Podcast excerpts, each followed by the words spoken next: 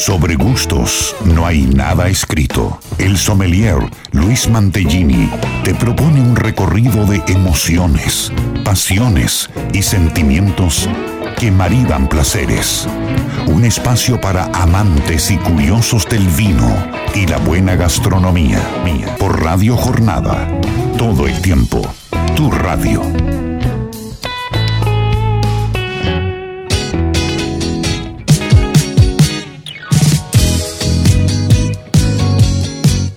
Hola, hola, muy buenos días.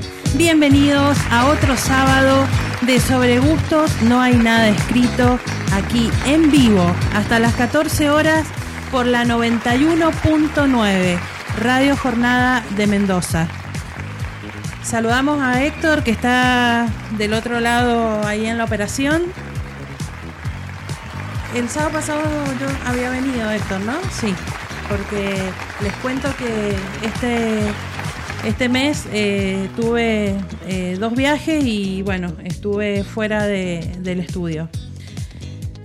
Saludamos en primer lugar a todo el equipo de Bodega Estáfile que nos acompaña cada sábado ya desde hace seis años y te invitamos a conocer la bodega ahí en calle Malavia 581, Carrodilla Luján de Cuyo Está abierto al turismo, así que podés ingresar a la web estafile.com y ahí encontrar todas las experiencias que ofrecen y hacer tus reservas. Eh, estate atento al sorteo porque vamos a, vamos a sortear una, una experiencia en la bodega.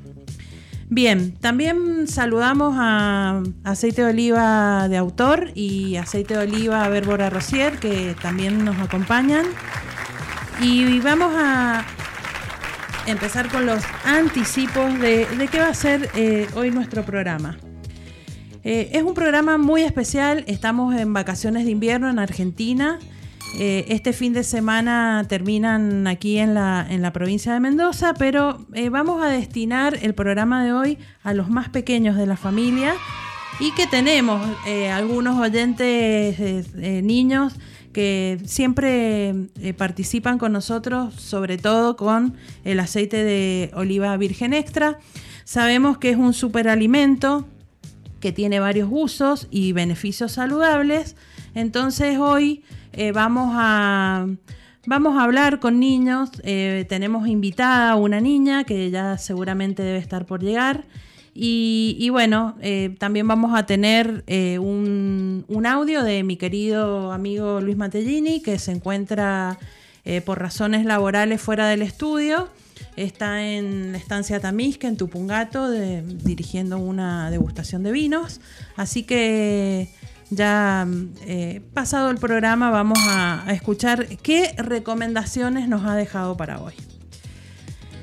Voy a invitar a... Tenemos varios invitados hoy día, pero voy a presentarles y es un placer para mí em, que nos visite hoy desde España el profesor Juan Alberto Hueso de la Universidad de Jaén. Así que bienvenido Juan Alberto, es un placer que estés aquí en la mesa de Sobre Gustos No hay nada escrito. Muchas gracias María Elena, el, placer es mío, el placer es mío por estar por aquí. Bien, eh, tenemos más invitados, pero mientras ellos llegan, eh, me gustaría decirles que em, quien se comunica a la radio al 2616 83 14 34 va a estar participando de los sorteos del día de hoy y que vamos a sortear una experiencia clásica para dos personas en bodega Estáfile y como siempre y todos los sábados un aceite de oliva de autor Arauco eh, gentileza del ingeniero Leonardo Moral.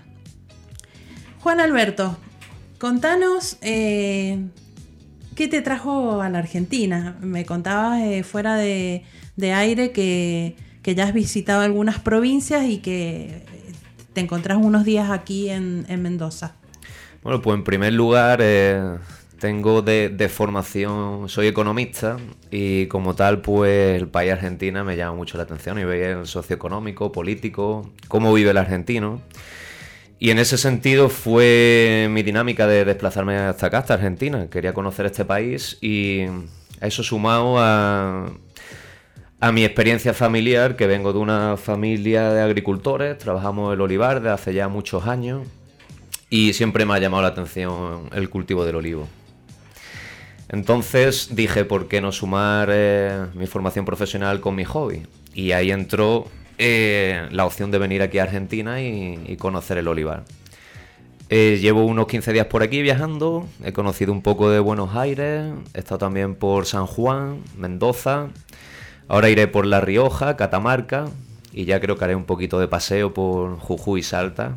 Ay, qué lindo. y siguiendo con, disfrutando de vuestro país. Qué bueno. Eh, bueno, en, tu, en toda esta visita que has hecho por diferentes provincias y en Mendoza, eh, aparte de, bueno, de conocer gente, de recopilar seguramente información eh, para, para tu trabajo, has estado probando vinos, aceite de oliva, ¿qué te parece la gastronomía? Por supuesto que lo primero que lo que me llama más la atención de viajar es el comer y el beber, aparte de socializarme. Entonces aquí entra pues la cultura del aceite y del vino que hay, sobre todo del vino. Y ahí tengo que reconocer el buen labor que hace el mendocino porque el Malbec, el Malbec, al menos desde España, va ligado a Mendoza y tenía curiosidad por ver un poquito la cultura de los nuevos vinos.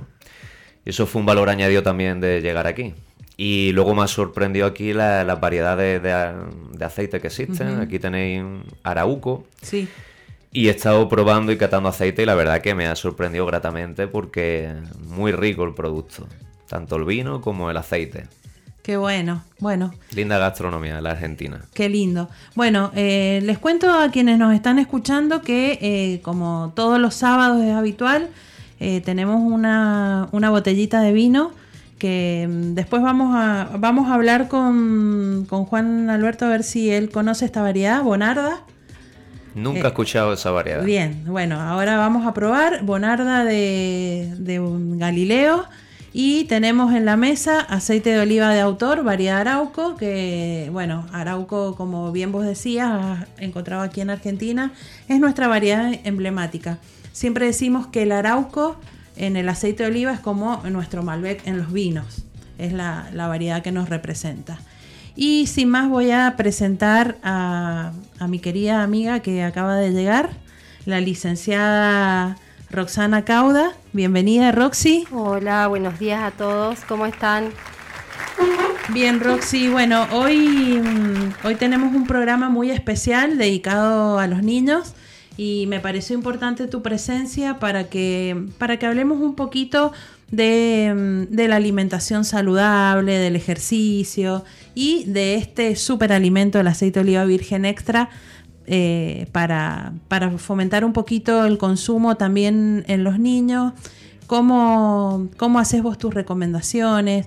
Em, vamos a decirle a la gente que, vos sos una, persona que en, que en estos momentos eh, hablas de la no dieta, sino de otras cosas, por favor. Sí, de la alimentación incluyente, de la nutrición incluyente, que sale un poco fuera de los estereotipos que conocemos, eh, donde eh, principalmente en los niños no no hablamos de una alimentación saludable desde la restricción, sino desde abrirle el abanico de, variedades de alimentos y enseñarles en realidad que los alimentos no son ni buenos ni malos, simplemente que tienen distintos componentes que hacen a su eh, forma, sus calorías, a su variedad y eso le va a aportar distintos eh, alimentos nutritivos en cuanto a calorías, en cuanto a vitaminas, en cuanto a proteínas, en cuanto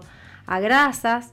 Y siempre teniendo en cuenta con los niños que en la restricción siempre está como el mayor deseo, aquello que yo me prohíbo es lo que más me genera inquietud de comer. Entonces, bueno, pasa un poco la alimentación de los niños hoy en que ellos puedan reconocer cuáles alimentos son beneficiosos o no para ellos.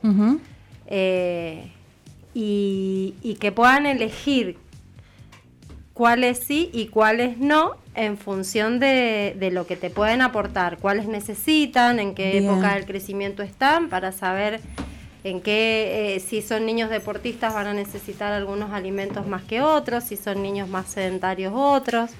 Pero bueno, teniendo en cuenta esto de la no restricción de los niños, enseñarles buenos hábitos como ejercicio, el sueño, Claro. eh, y que puedan aceptar su cuerpo como sea, porque así como hay diversidad de géneros, hay diversidad de cuerpos, Así es. y que puedan entender que en los distintos cuerpos también está la salud.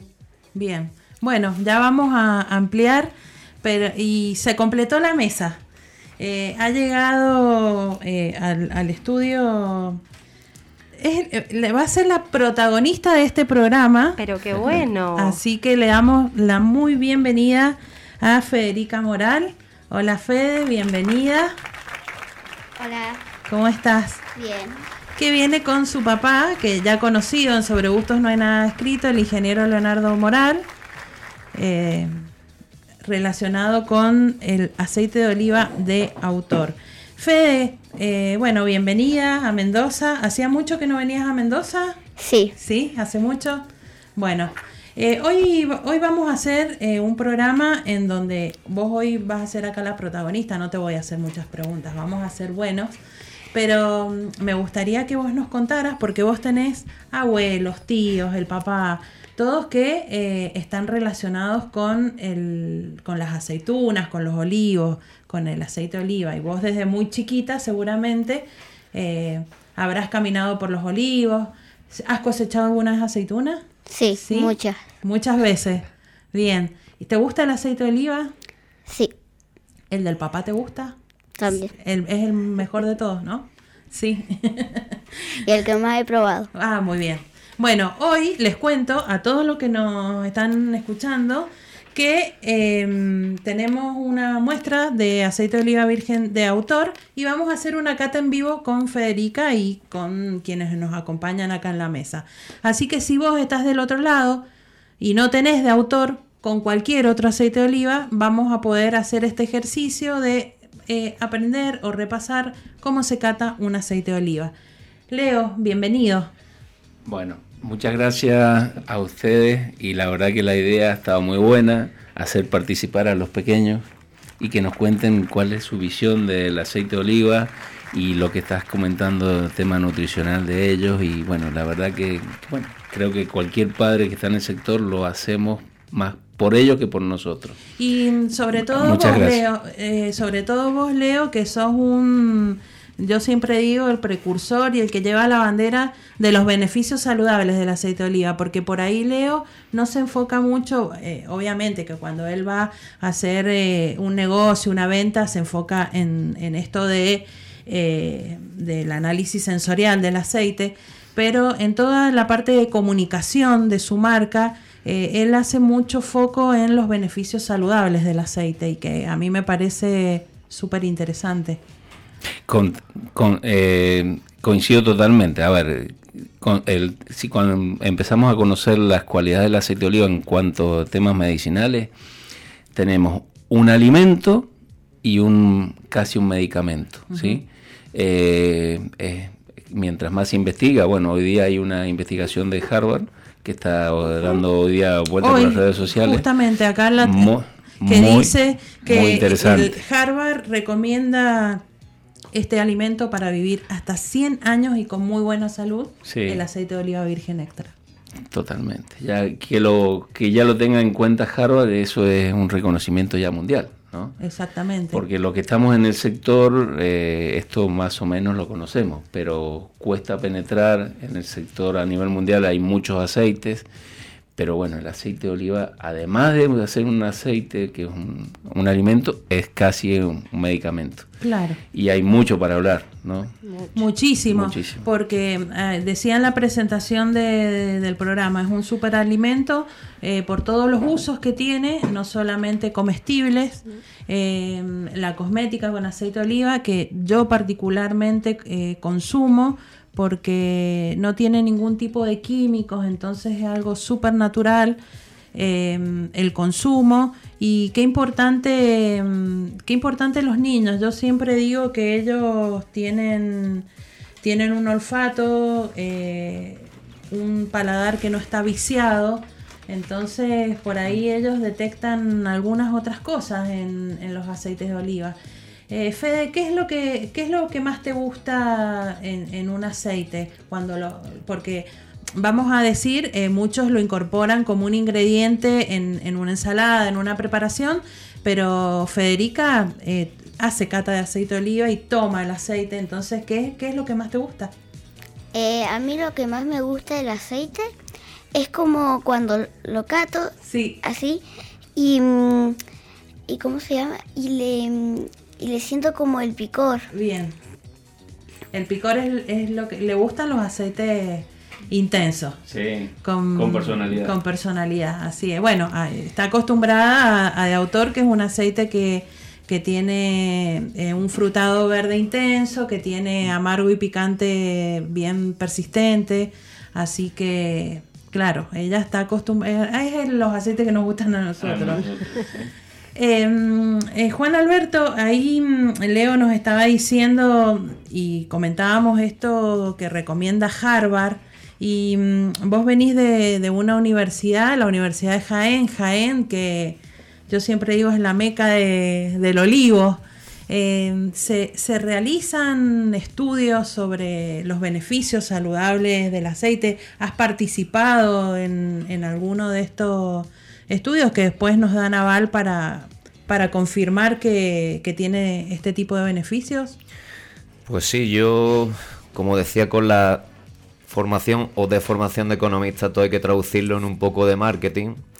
Y sí que ahí eh, el ámbito de la salud está haciendo un marketing por los economistas. Entonces, el otro día venía hablando con Leo sobre el doctor Gaforio, que es un oncólogo de, de reconocida reputación a nivel internacional.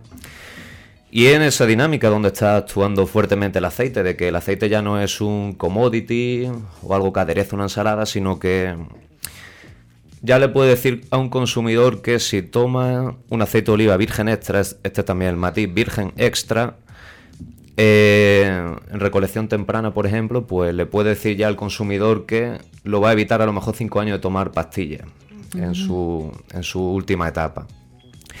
Entonces ahí es donde entra el aceite de oliva y salud, cosa que antes no se concebía de esta manera, pero ya la ciencia pues sí que ha desarrollado estos estudios, se están justificando.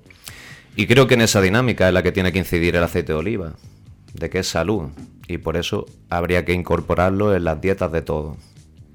Bien, perfecto. Sí, la verdad que eh, Roxy. No, iba a agregarle, Sí, sí. eh, la mejor alimentación está basada en la dieta del Mediterráneo, que es a base de aceite de oliva y aceitunas. Es la más completa para cualquier enfermedad o cualquier problema de salud que exista. Entonces ya eh, que lo avale una universidad también dentro del mundo de la medicina, creo que está reforzando muchos años de, de que Europa ha traído esta dieta mediterránea para estos lados también.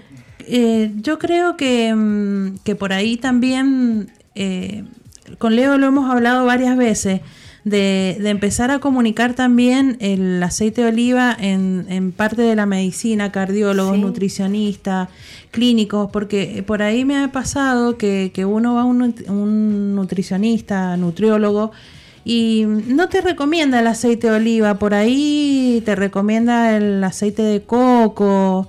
eh, bueno, no sé, vos... No, yo soy muy mendocina y yo me, aferro al aceite de oliva. Bueno, comentarles que ahora en Argoliva, en septiembre, eh, vamos a tener una, una disertación que va a ser profesional dirigida para médicos, dentistas, nutricionistas, todas las, todas las personas de salud. Con lo que eh, dijo Juan, el que viene el doctor Gaforio desde Jaén y nos va a hablar todo lo que es inmunología, todo lo que es en base al aceite de oliva. Y también viene la doctora Olga Antonenko desde Buenos Aires, que nos va a hablar todo lo que es la parte de salud bucal, que es muy importante. Sí.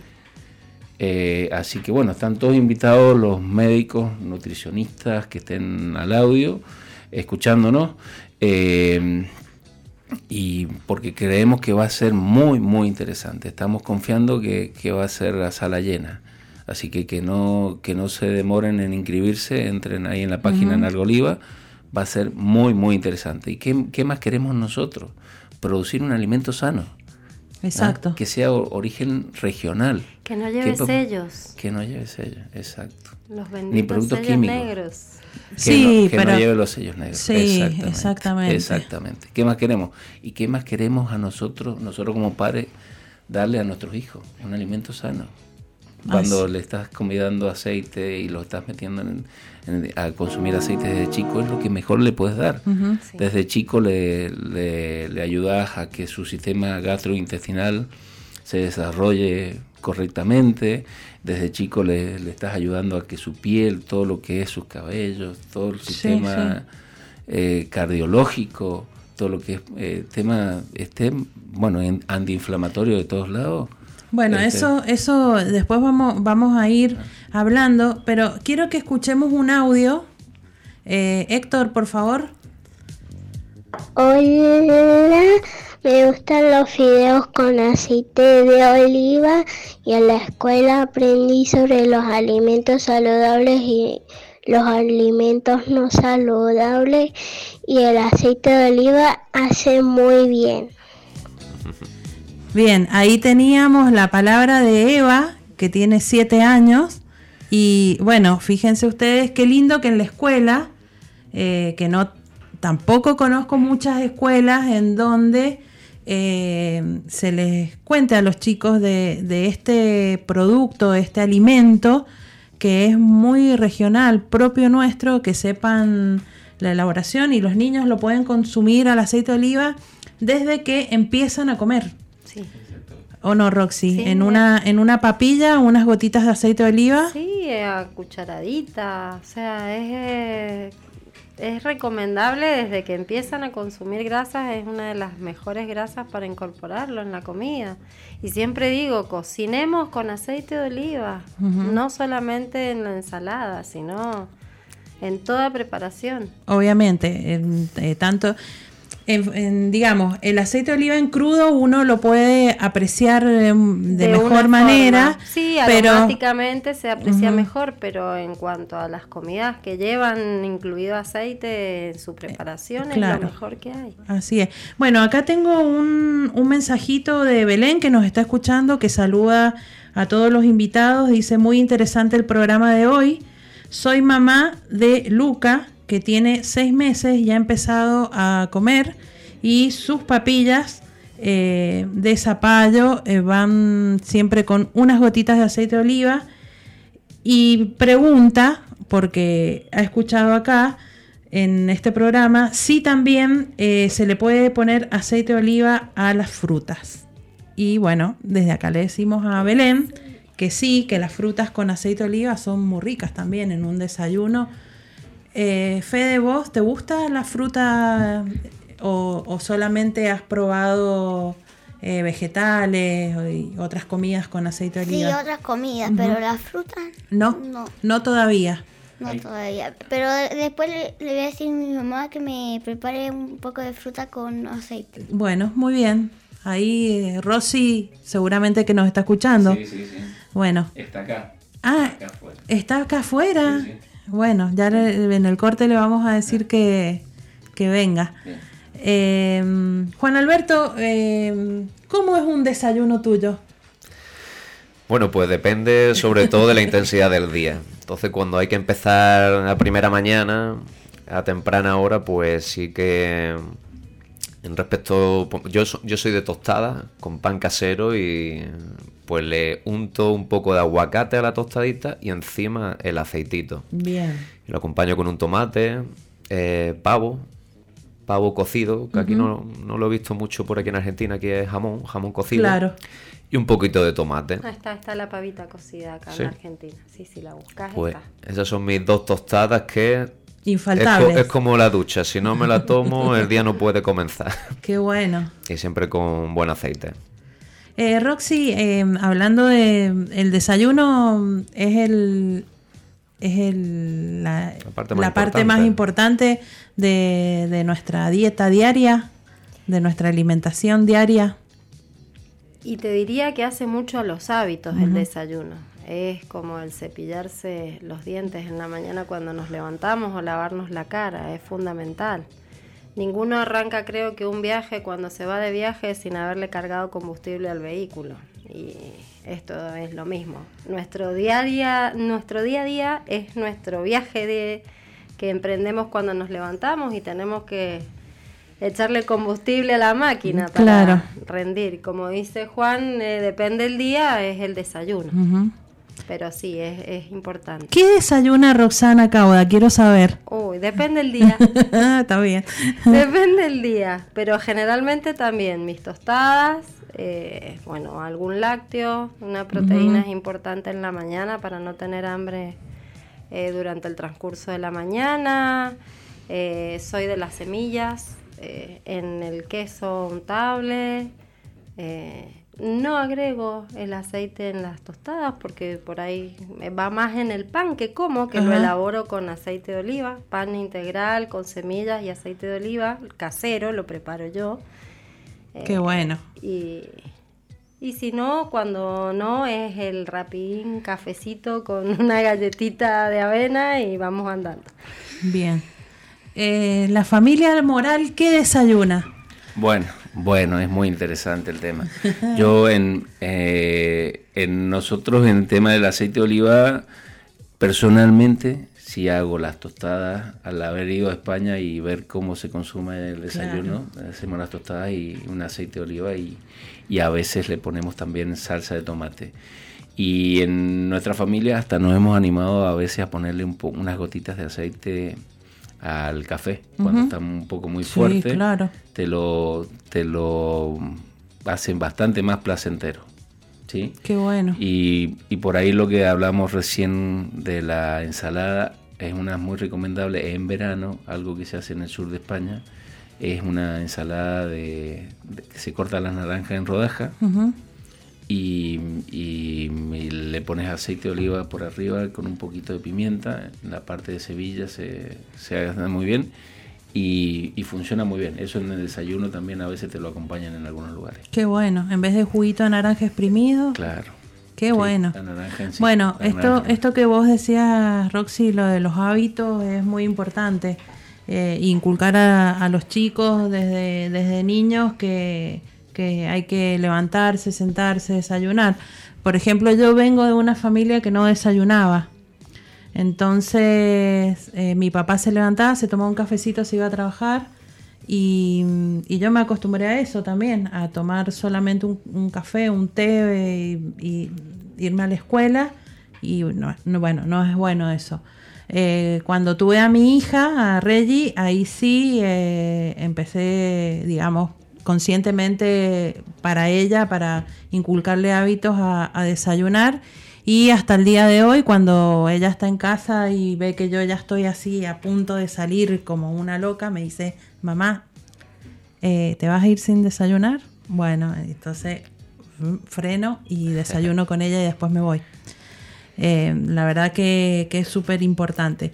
Bueno, vos que estás del otro lado, te recuerdo que si nos llamás al 2616-831434, podés estar participando del sorteo, que es una experiencia para dos personas en bodega Estáfile.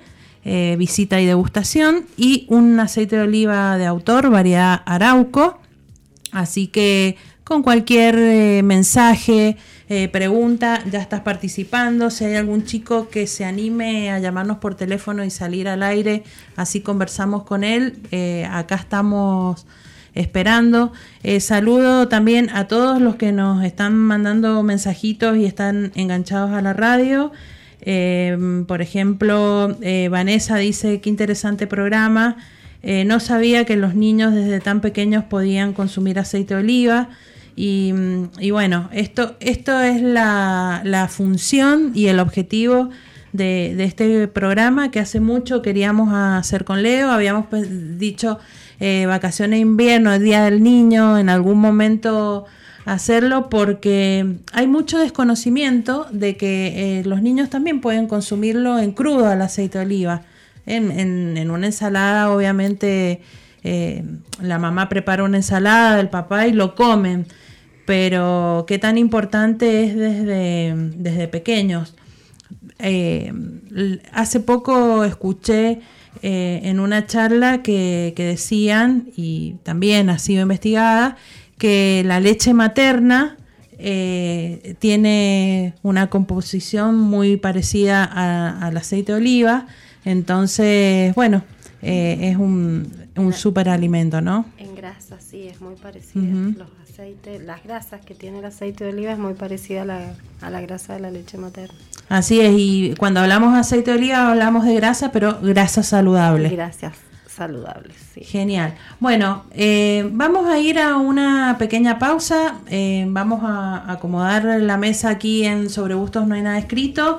Y, vamos a volver con, con este programa súper especial destinado al aceite de oliva virgen extra y a los niños. También va, hay vino para los grandes, así que quédense enganchados que ya volvemos con más sobre gustos, no hay nada escrito. Bueno, segundo bloque sobre gustos no hay nada escrito, una mesa hermosa con la licenciada Roxana Cauda, con el profesor eh, Juan Alberto Hueso de la Universidad de Jaén, España, con Federica Moral, eh, una hermosa niña que ha venido con nosotros a compartir el aceite de oliva, el ingeniero Leonardo Moral, con todos ustedes que están del otro lado, así que bueno, eh, qué, mejor pasar el sábado de esta manera. como contaba en el primer bloque, mi querido amigo Luis Mantellini se encuentra en, Tupungato. Eh, debe estar esquiando a lo mejor si, si hay nieve, ¿no? después, de, después del viento sonda de ayer, eh, realmente eh, esperemos que, venga frío, nieve, así toda la gente que está acá esperando la nieve la puede disfrutar. Pero nos ha dejado un audio muy interesante eh, sobre los vinos que, ya tienen una cierta evolución o que son de añadas eh, bastante antiguas y si el vino más viejo es el mejor. Así que vamos a, escuchar a ver qué nos dice el profesor Mantellini. Mucho se habla de la evolución de los vinos. ¿Cuántas veces escuchamos la frase de que mientras más viejo es el vino, mejor es.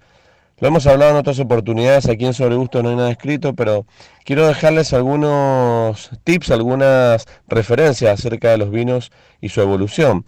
Sabemos que el vino comienza a transitar el camino de la evolución a partir de que se embotella y tiene mucho que ver esto la elaboración, tiene mucho que ver su guarda o no guarda en barricas de roble o en distintos recipientes, como también así tiene mucho que ver la guarda, es decir, en dónde es el, vino, esa botella, en qué lugar y de qué manera y en qué condiciones transita este tiempo. ¿no?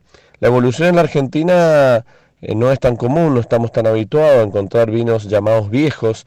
Vinos llamados viejos son aquellos vinos que normalmente podemos llegar a encontrar en una góndola hoy en Argentina, 2014, 2015, 2016, pero si lo hacemos eh, en, el, significado de los vinos europeos o de otras partes del mundo, el vino viejo eh, se entiende que se habla de, vinos de más de 20, 25, 30 años. Aquí en Argentina tenemos estos exponentes, por lo tanto, podemos de alguna manera conocer las características principales de la evolución. Vamos al tema de raíz. La evolución, repito, es ese tiempo que el vino va recorriendo a través de los años, el vino es un organismo vivo y con el tiempo va teniendo al menos tres cambios notorios que podemos identificar. Número uno, la vista. El vino a medida que va evolucionando va mostrando colores distintos, va mostrando eh, algunas paletas cromáticas diferentes que van oscureciendo, aclarando, es decir, el vino a través de la evolución va mostrando cambios visuales que no son determinantes para el paladar y para la preferencia de nosotros los consumidores. Muchas veces eh, vemos un vino, de, un vino blanco, por ejemplo, de 4 o 5 años atrás, en el cual el vino apenas se embotelló tenía colores bien claros, bien amarillos pálidos, y de repente 4 o 5 años más tarde lo vemos ya con algunos tonos verdosos. ¿Significa algo? Claro, sí, significa este paso por el tiempo, pero no significa ni es sinónimo de que ha disminuido su calidad, lo que sí está transitando ese camino de modificación. Así que no nos asustemos en cuanto veamos cambios determinantes en algunos vinos, porque para eso también tenemos que llegar a probarlo. Cambio número dos significativo en la parte aromática, vinos que al principio se lucen por su frescura, por su fruta, por sus flores, por sus hierbas. El vino a medida que va evolucionando va tomando otro camino aromático que hace que podamos encontrar quizás de frutas frescas a frutas maduras, de vegetales frescos a vegetales también más maduros, a cambios de especias, a cambio hasta notas licorosas podemos percibir.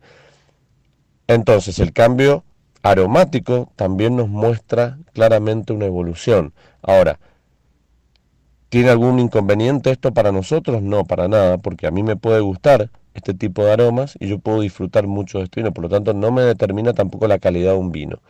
Y finalmente la parte gustativa, que también es la más importante, que cuando disfrutamos de beber el vino, vamos a encontrar también cambios sensitivos a medida que vamos tomando el vino, los taninos se van redondeando, se van armando, el vino va tomando una cierta amabilidad, una cierta suavidad, el vino se pone hasta más elegante en muchos casos y la evolución también hace que vayamos percibiendo a través de los años y hablando ya de muchos años más adelante o muchos años de guarda, vamos encontrando que el tanino se empieza a perder, que eh, la parte de, la potencia y la parte de la expresión del vino en boca, esa fortaleza que puede haber tenido, también va disminuyendo. Por lo tanto, los cambios también son muy perceptibles a la hora de tomar.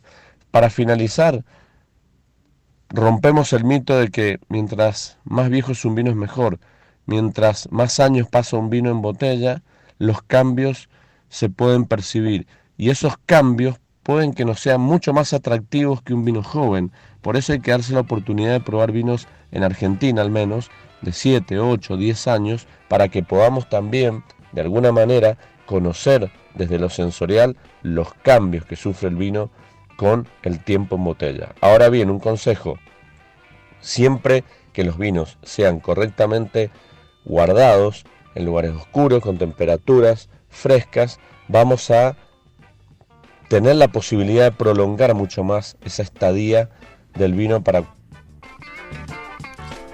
Bien, ahí teníamos eh, la palabra de, de Luis Mantellini eh, se cortó el, último pedacito del audio, pero bueno, no importa. Hablaba de eh, estas tres cosas que tenemos que tener en cuenta a la hora de la conservación, que es lo mismo que eh, en el aceite de oliva. Hay que cuidarlo de, la temperatura, del oxígeno y, y de la luz, claro. Em, Radiación solar. Hablaba, hablaba Luis de, del vino mientras más viejo mejor y derribamos este mito eh, no es así, esto es el, cuestión de, del gusto de cada uno. Em, Juan Alberto, mm, eh, eh, ¿usted es un, degustador de vinos de añadas viejas o te gustan los vinos Me gusta el mundo del vino, pero a nivel técnico no... Aquí soy más bebeor. Es decir, o está rico el vino o no está rico el vino. Pero ¿te gustan los vinos que son frescos o ya que tengan un paso por madera? Sí que es verdad que tengo la mala concepción de que percibo que cuanto más añejo es el vino, más alcohol va a tener y peor me sienta. Entonces prefiero eh, tomar un vino joven porque creo que lo tolero mejor. Y ahí debe de entrar un especialista a nivel químico porque yo ahí no sé cómo eh, resolver esa dicotomía de más añejo me emborracho antes o más joven lo tolero para hablar y estoy genial. Eh, es psicológico. Eso no lo sé, no sé cómo funciona eso. Bueno, eh, yo agradezco a Luis porque la verdad que ha dado una clase magistral y muy clara. Por eso dije, profesor Luis Mantegui, le vamos a contar a Juan Alberto, que no nos conoce. Eh, Luis fue mi profesor cuando yo estudié sommelería y bueno, ahí y, nos hicimos amigos y empezamos a trabajar juntos y la verdad que, que bueno, acá en estos eh, pequeños cinco minutos nos dio, como dice Leo, una clase y, y vos Leo, ¿qué, qué preferís? Bueno, a mí, a mí me gusta un vino de guarda, pero no de más de dos años, uno o dos años. Un vino de guarda, ¿por qué? Porque es un vino que tiene mucho más cuerpo, más taninos y, que se hizo con uva que, es para elaborar estos vinos que van a ser con ese, eh, con ese potencial. Con ese destino, ¿no? Porque guardar un vino, si, si cometemos el error de guardar un vino que no tiene estas cualidades, eh, al año, al año y medio ya, ya lo, estropeamos. Es un vino para consumir rápido. Eso lo tenemos que tener claro. Eh, ¿Roxy? Depende. Porque Roxy toma vino también, vamos a decir. Soy una sommelier encubierta. encubierta. Em, depende el vino, depende con qué lo vaya a acompañar, depende la época del año. Eh, en verano los vinos jóvenes, que son más livianos, eh, más frutales. Y en invierno generalmente prefiero los vinos que tengan un poco más de cuerpo, si han pasado por madera y tienen un par de años, 3, 4, 5, y sí, la estacionalidad tiene mucho que ver en todo, en, la alimentación, en los vinos. Bueno, les cuento mm, eh, a la mesa y a quienes nos están escuchando que hoy estamos probando eh, un Galileo Bonarda 2022. Así que bueno, es un vino relativamente joven. Eh, tiene muy eh, muy buena estructura, en, nariz es bastante frutado, ya lo, vamos a ir analizando en el transcurso del programa. Eh, Bonarda, eh, le cuento a Juan Alberto que no habías probado nunca Bonarda. Nunca. Bien, Bonarda es una variedad autóctona de Argentina, al igual que el torrontés. Vos que vas a estar ahora por el noroeste eh, argentino, ahí eh, Torrontés es una cepa blanca eh, que también es originaria de Argentina, conjuntamente con el Bonarda. En Mendoza tenemos mucha plantación de Bonarda y es una cepa que em, en sus comienzos se hacía mucho vino a granel y estaba destinada para los blend. Pero hoy muchas bodegas han apostado a este varietal 100%. Eh, es un varietal que a mí me gusta mucho, que, hay muchos estilos, eh, jóvenes, con por ahí con algún paso por madera. Me gusta mucho la fruta que tiene, la concentración de color. Es una uva, se le dice acá en Mendoza, tintorera por su color y por porque eh, tiñe el paladar y para eso se lo usaba en los cortes, para darle color al vino. Así que bueno, espero que lo disfruten y también les vamos a, eh, les cuento que eh, tenemos en, el platito una, una variedad de cuatro quesos. Eh, hay un queso ahumado, un queso pategras, regianito y queso azul, unos tomatitos cherries y van a ver tres aceitunas que también son tres variedades diferentes. La que es más redondita es arbequina, la del medio, la negra, es nevadillo y la verde grande es arauco. Así que para que mientras conversamos acá disfruten, hay un vasito de, aceite de oliva servido y en el próximo bloque con Federica vamos a hacer la degustación del aceite de oliva de autor. Em, Federica, ¿te gusta eh, este platito que hay acá? ¿Te gustan los quesos? ¿Te gustan las aceitunas? Sí, la verdad que sí. ¿Sí? ¿Te gusta? Los quesos con aceite de oliva van bien, ¿no? Sí. Y nunca faltan en la casa. nunca faltan en la casa. No, no, los quesos no. Y la verdad que, bueno, eh, los quesos. Ni el aceite. Ni el aceite, obviamente. Em, bueno, acá tienen eh, una botellita de aceite de oliva de autor. Si quieren agregar arriba de los quesitos, lo recomiendo. A usted, Héctor, yo ya se lo mandé con aceite y todo. Y mm, vamos a escuchar un audio. Me llamo Lía. Me gusta la ensalada de tomate con aceite de oliva. Bien, ahí Lía. Lía tiene 5 años y bueno, le gusta la ensalada de tomate con aceite de oliva. Em, es, una, es una constante en, en los chicos cuando yo les pregunto eh, les gusta mucho el tomate con aceite de oliva, eh, los quesos, eh, las pastas. siempre, siempre refieren a, a, a estos ingredientes. Acá tenemos un, un mensajito de Betina García. Dice, muy interesante programa, abrir el juego a otras áreas distintas de las culinarias que incluyen el AOVE y abrir las puertas a los niños. Saludo a la mesa, en especial a Leo y familia y salud. Bueno, gracias Betina. Muchas gracias. Eh, en el corte, en el corte, eh, Juan Alberto nos dio la receta, que quiero que la comparta, de la verdadera ensalada de Sevilla que... Que, no es de Sevilla. Que, no, es, que no es de Sevilla. no es de Sevilla, perdón. No, no, no, no. Yo lo que decía que habría que matizar de la de dónde viene. Entonces ahí los sevillanos pues dicen ensalada campera y lo dejan, decimos aceite y vinagre. Pero que en definitiva es lo mismo, una comida andaluza que viene de la dieta mediterránea. Y la base, pues súper saludable.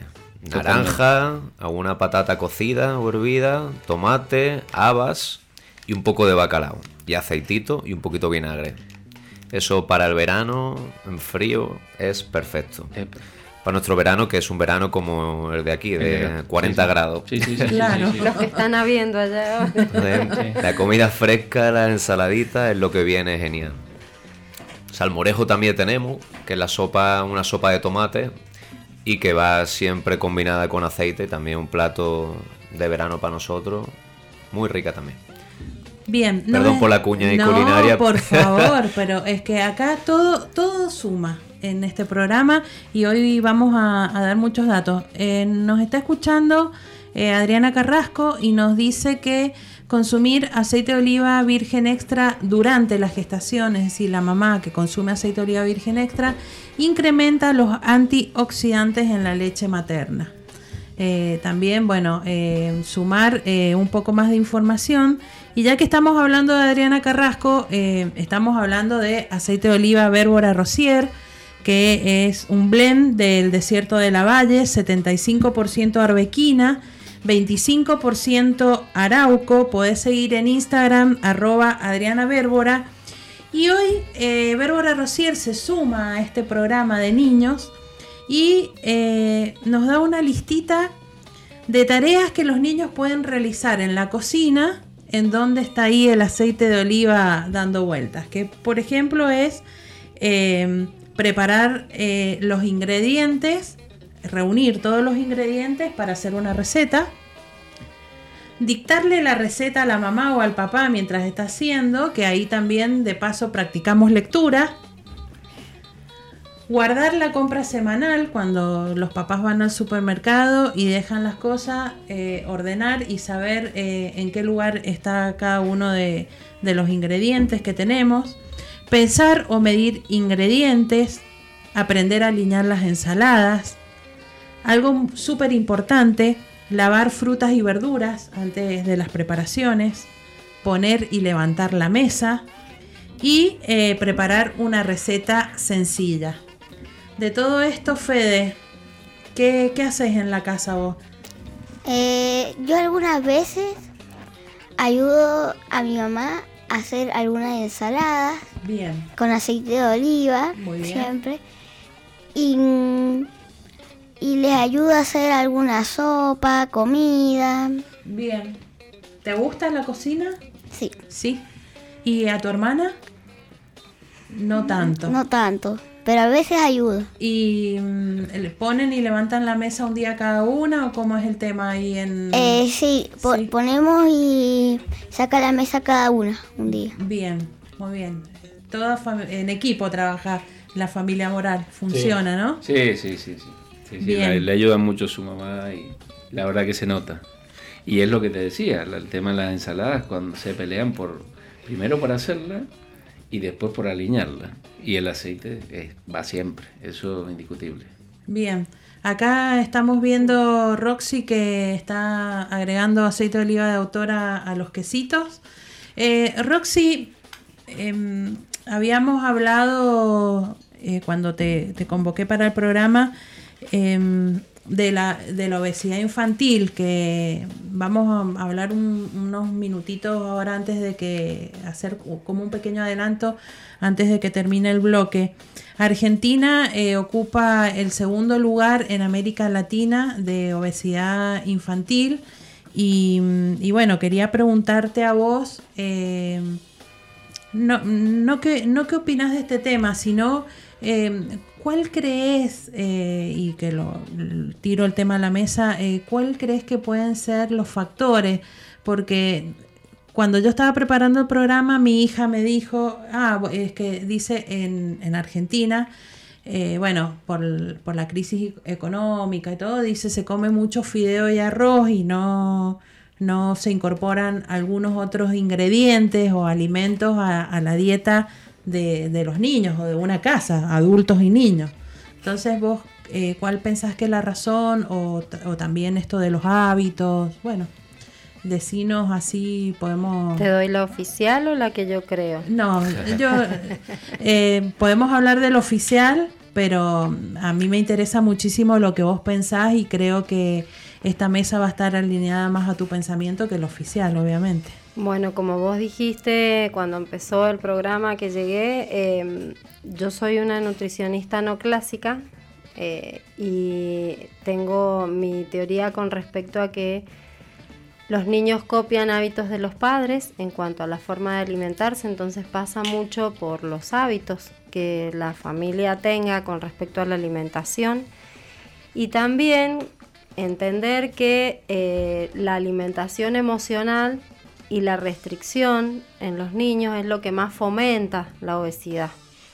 Eh, más allá de que vivimos en una cultura gordofóbica y obesogénica que odia a los gordos, y quiere enseñarle a los chicos que tienen que tener el cuerpo perfecto, donde les enseñan justamente la restricción. Y en contraparte les dan de tomar litros y litros de gaseosas y comidas rápidas, eh, llenas de calorías vacías y sin nutrientes, fomentando malos hábitos y mala relación con la comida y con su propio cuerpo. Los padres les enseñamos a los chicos a odiar nuestro cuerpo si no se ajusta a los estándares que muestra la sociedad y a la vez les enseñamos a comer mal, porque les, no les damos la posibilidad de, tener una dieta basada en lo natural. Y como siempre digo, la naturaleza es tan sabia que hasta en cada temporada nos da lo que el cuerpo necesita. Si sabemos ver eh, lo que la madre natura nos da de comer todas las temporadas, podemos llevar una alimentación mucho más sana y, incorporar hábitos mucho más saludables para transformar la vida. Leo. Bueno, totalmente de acuerdo. Creo que, que, el tema de alimentos acá en Argentina es un país donde producimos muchos alimentos y, y de bajo costo, como lo que vos dijiste. Los aceites de semilla, eh, el arroz, las pastas. Y bueno, cuando hay una crisis la gente procura comer y no en lo que es calidad. Sí, lo que sí es eh, a nivel nacional y a nivel mundial, la pandemia marcó un antes y un después. y, y el que tuvo un hábito de consumo saludable, una vida saludable, no tuvo un problema serio en el tema de la pandemia, aparentemente. Y eh, bueno, ahí en el aceite de oliva está muy, muy reconocido como que es saludable y aumentó mucho su consumo y creo que bien, ¿no? ¿Qué más queremos nosotros como productores que se lo reconozca como un alimento saludable? Está bien. Exactamente. Nosotros, como digo, como padres, ¿qué, ¿qué mejor le podemos dar a nuestros hijos? Lo que vos estás diciendo, Roxy. A, ayudarlos a, a, un buen alimento y todo. Y esto que estamos haciendo día a día, el sábado a sábado, es transmitirle todo esto salud. Convenció totalmente que, que la alimentación es lo que le podemos dejar más, nuestro, más nuestro conocimiento diario y nuestra idea de, forma de, persona, pero bueno, un alimento saludable. Pero sí, tenemos, chocamos contra los medios de comunicación, contra las redes, que son tan fuertes, donde le dicen totalmente lo contrario. Sí, y donde hay mucha, em, también hay mucho desconocimiento Y mm, esto lo vamos a ampliar eh, un poco en el, en el otro bloque y, mm, y vamos a, también eh, en el próximo bloque eh, hablar de, de, la diferencia de, de, lo que habíamos mencionado del aceite de coco, el aceite de oliva, los aceites de semilla, los precios, que eso también influye mucho a la hora de comprar y, y de la disponibilidad que uno tenga. Así que nos vamos a ir a una muy pequeñita pausa y ya volvemos con más sobre gustos, no hay nada escrito. Hola, soy Alex, tengo 5 años, me gusta el aceite de la oliva mm, con pan. Un beso. Bueno, ahí teníamos el audio de Alexander Weiss, que es el hijo de la doctora Olga Antonenko, que recién mencionaba Leo que va a estar en, en Argoliva. Bueno, él nos recomienda aceite de oliva con pan. Acá me ha mandado una foto, un niño hermoso eh, con su pancito con aceite de oliva. Así que eh, muchísimas gracias por estar escuchando y, por participar del programa. Vamos a, vamos a continuar eh, unos minutitos con, esto que hablábamos de, de la obesidad infantil en el bloque anterior, eh, porque bueno, nos quedó también pendiente la, opinión de, de Juan. Ah, bueno, yo quería añadir que por supuesto comparto la opinión que hemos hablado de los que estamos aquí hoy en el programa. Y es verdad que 100% es un problema económico. Cuando hay una crisis, eso está fuertemente demostrado que la calidad y los hábitos saludables caen porque se encarece el nivel de vida. Entonces, el dinero es como una tarta. Si destinas tres porciones a la vivienda, pues no te queda para comer. Entonces tienes que ir recortando y cuando hay que apretarse, pues la alimentación el primer eslabón. Pero sí que es importante también añadir el otro componente del tiempo. Hoy día no tenemos tiempo para nada y casi nadie se preocupa de saber lo que come. Y aquí, por ejemplo, entra la cultura alemana que yo lo admiro y la ingeniería de la alimentación no es algo que se, que se estudie en los colegios ni nada. No, los nutricionistas tenéis ese papel y es así, pero nadie se preocupa hoy día por saber lo que come, porque no hay tiempo para saber lo que se come.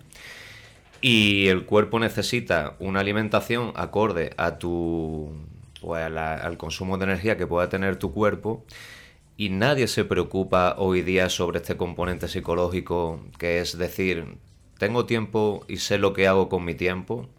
Y en este caso entran los alemanes, que yo los admiro porque tienen ahí una cultura de la alimentación, la cultura del deporte, las horas de sueño, y son muchos factores que inciden en la calidad de vida de uno. Y de esto no se habla, se habla, ¿no? El dinero. Yo creo que también que si, igual que nos gusta salir por ahí, con, no sé, ropas, también se podría destinar a comer mejor. Y ahí eh, la variable económica no incide, sino es más el, el, patrón sociocultural en el que venimos viviendo. Y aquí los alemanes, como vengo reiterando, es una cultura de la que hay que aprender mucho. Ni en España, en España también no hay, no tenemos esta cultura de la alimentación, de la ingeniería alimentaria y de, de saber qué verdaderamente necesita tu cuerpo y yo creo que es el factor más importante, un poco de educación. Y viene ligado también mi labor. Somos pedagogos, docentes y hay que, mediante la educación, pues hacer una labor importante de establecer ese conocimiento, que hoy día creo que nadie tiene tiempo de saber absolutamente de nada. Y bueno, esa es mi, mi, corta aportación que, que, es lo que quería haber añadido. Eh, sí, la verdad que que esto que decís es muy importante y mm, aparte de esto que, que, vos decís, la, organización ¿no? del ingreso económico para destinarlo a diferentes áreas de, de lo que uno gasta, eh, me parece también importante, y a ver, Roxy, si, si vos lo recomendás, es la organización de las compras también. Exacto. Porque eso creo que es una falencia y yo me incluyo en, en eso porque, por ejemplo, eh, a mí no me gusta ir al supermercado o hacer compras. Entonces voy comprando eh, lo que voy necesitando. Y, por ahí, cuando uno se organiza en hacer la compra, una listita, uno puede planificar mejor, eh, bueno, la, los menús semanales. Exacto, es así, Mari. Em, todo pasa por una planificación. Cuando vos planificás y podés visualizar qué vas a hacer de comer, qué necesitas comprar, por ahí es como dice Juan, podés aprovechar los recursos de otra forma y tener en cuenta esto de la estacionalidad. O sea, no querer comer tomate en invierno cuando sabemos que sale tres veces más que un kilo de lechuga, por ejemplo. Claro. Adaptarnos, y vuelvo a lo que decía en el bloque anterior, a lo que la naturaleza nos da. Si Madre Natura nos da unas verduras en invierno, ocupemos las verduras de invierno, no las del verano. Aprovechémoslas. Eso va a facilitar el ahorro en cuanto a la economía familiar en la comida y lo otro que también coincido con Juan es en que no tenemos tiempo, porque vivimos en ritmos acelerados y no tenemos tiempo para cocinar. Entonces eso también no nos permite planificar una alimentación más acorde a las necesidades.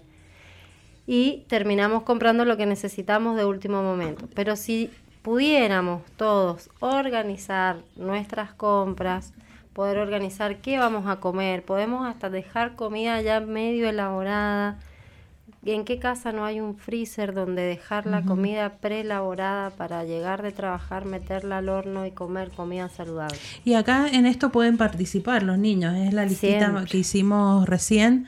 Eh, ahí que nos pasó Adriana. Hasta elegir qué comer. Claro, decir, bueno, esta semana, ¿qué les gustaría comer?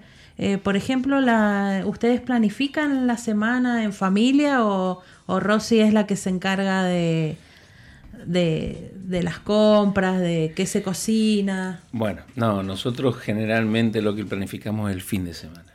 Yo la verdad que como la mayoría de las veces fuera, pues yo salgo de mi casa en la mañana y llego en la noche. Claro. Pero así que en el tema semanal poco participo. Bien. Pero sí para el fin de semana seguro que ahí estamos presentes y organizamos.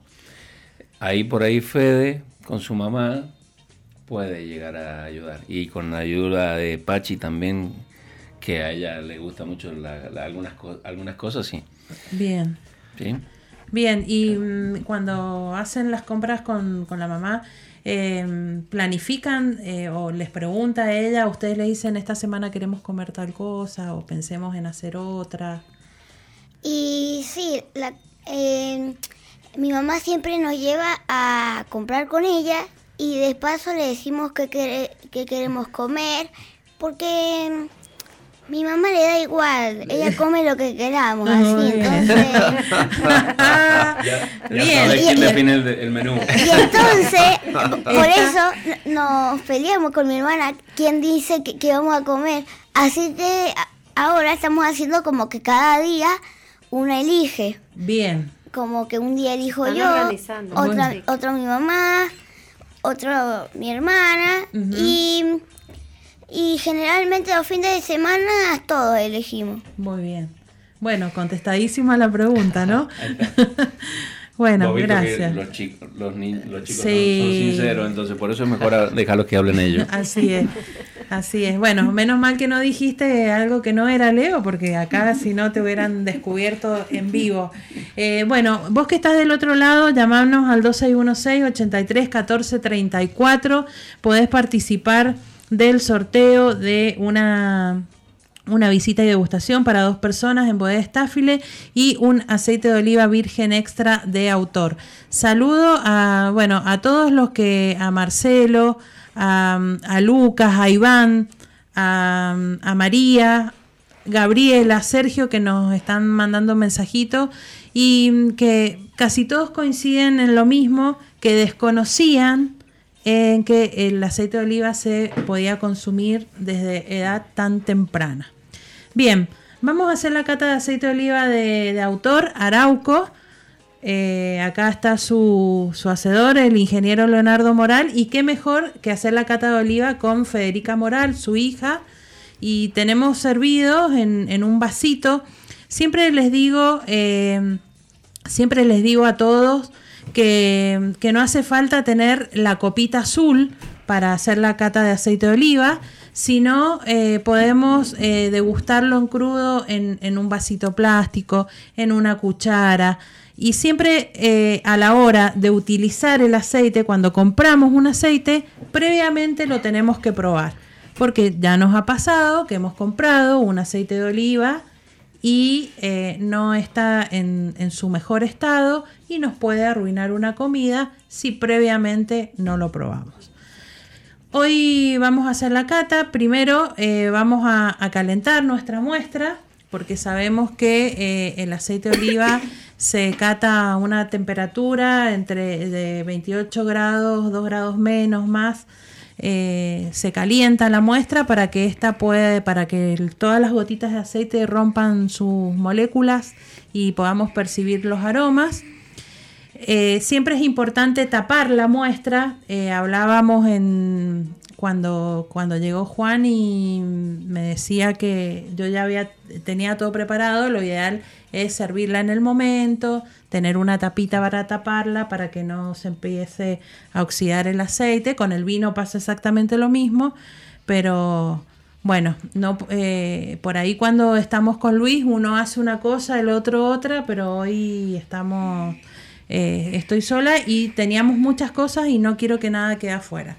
Entonces vamos a destapar y vamos a hacer una, una pequeña olfacción, vamos a poner eh, en funcionamiento eh, el uso de, de, los sentidos. En la vista el aceite de oliva no se valora y en las catas técnicas tampoco. Eh, el color del aceite no indica su calidad, pero siempre hemos derribado el mito este de que el aceite mientras más verde sea es el mejor y bueno, esto no es así. Entonces, el, primer paso es la, parte olfativa, en donde vamos a percibir tres cosas. La intensidad que tiene el aceite, si es un aceite de intensidad suave, media o fuerte, y eh, su frutado. El frutado de, de, la aceituna, si es un frutado verde, un frutado verde maduro o un frutado maduro. A ver, Fede, vos ¿Lo sentís suave, medio o fuerte? Eh, medio. Medio, muy bien. El frutado de la aceituna, verde, verde maduro, más maduro. ¿Qué te parece? El, eh, Roxy, Juan y Leo también pueden participar. Bueno, ¿a qué le sentiste? ¿A, un, a una aceituna verde o madura? A una aceituna verde. Verde, muy bien. Una aceituna verde. Sí, sí, está hecho con aceitunas verdes. Sí, muy lo que hay que decir claro. es, un, aceite del año del 2022, el 2023 está por salir. Así que por ahí el frutado, por eso está medio... Verde maduro, claro. Tiene algunas notas maduras porque vamos a decir, como dijo Leo, que es un aceite de la campaña 2022 y como es un, un alimento, eh, sigue evolucionando en la botella como el vino, entonces se va transformando a una aceitona un poco más madura, pero es un aceite de oliva virgen extra. ¿Qué significa esto? Que es la mayor calidad en el aceite de oliva y que no tiene defecto. ¿A qué otras, otros eh, aromas em, percibimos? Aparte de esta aceituna verde. ¿Os recuerda la hortaliza? Sí, total. Un poco tomate. tomate. Sí. Sí, sí. No, es, no es tan aceite de, árbol, ¿no? sino de huerta. Por lo menos para mí es la manera en la, que, la que lo percibo. Bien. No es de fruta, sino más de hortaliza, a mi punto de vista. Bien. Sí, sí, este aceite tiene, tiene ese, para mí también, un poquito de, gusto a tomate, de aroma a tomate. Sí, también eh, alguna nuez, algún fruto seco puede ser. ¿Vos, Roxy? ¿Estás de acuerdo? Vos. ¿Sabés que al sabor le siento sabor a banana? Pero vos ya te me adelantaste, Roxy. Acá Federica está dirigiendo la casa y ya te fuiste a la parte. Pero me fui a la fruta. bueno, vamos a ir ahora sí a la parte gustativa, que Roxy está apurada. No, ya han dicho todo. Lo que pasa es que Roxy también ya lo estuvo probando con los quesos y todo. Entonces, en la parte gustativa eh, están los otros dos atributos positivos de, del aceite oliva, el, amargor y el picor, y que también se mide en intensidad. en suave, medio o fuerte y vamos a, vamos a tomar un sorbito, lo vamos a pasar por el paladar, vamos a tragar y vamos a ver esta, esta intensidad, cómo se manifiesta según el paladar de cada uno y según la, eh, el umbral de percepción que uno tenga ante el amargo y el picante, porque no es el mismo en todas las personas.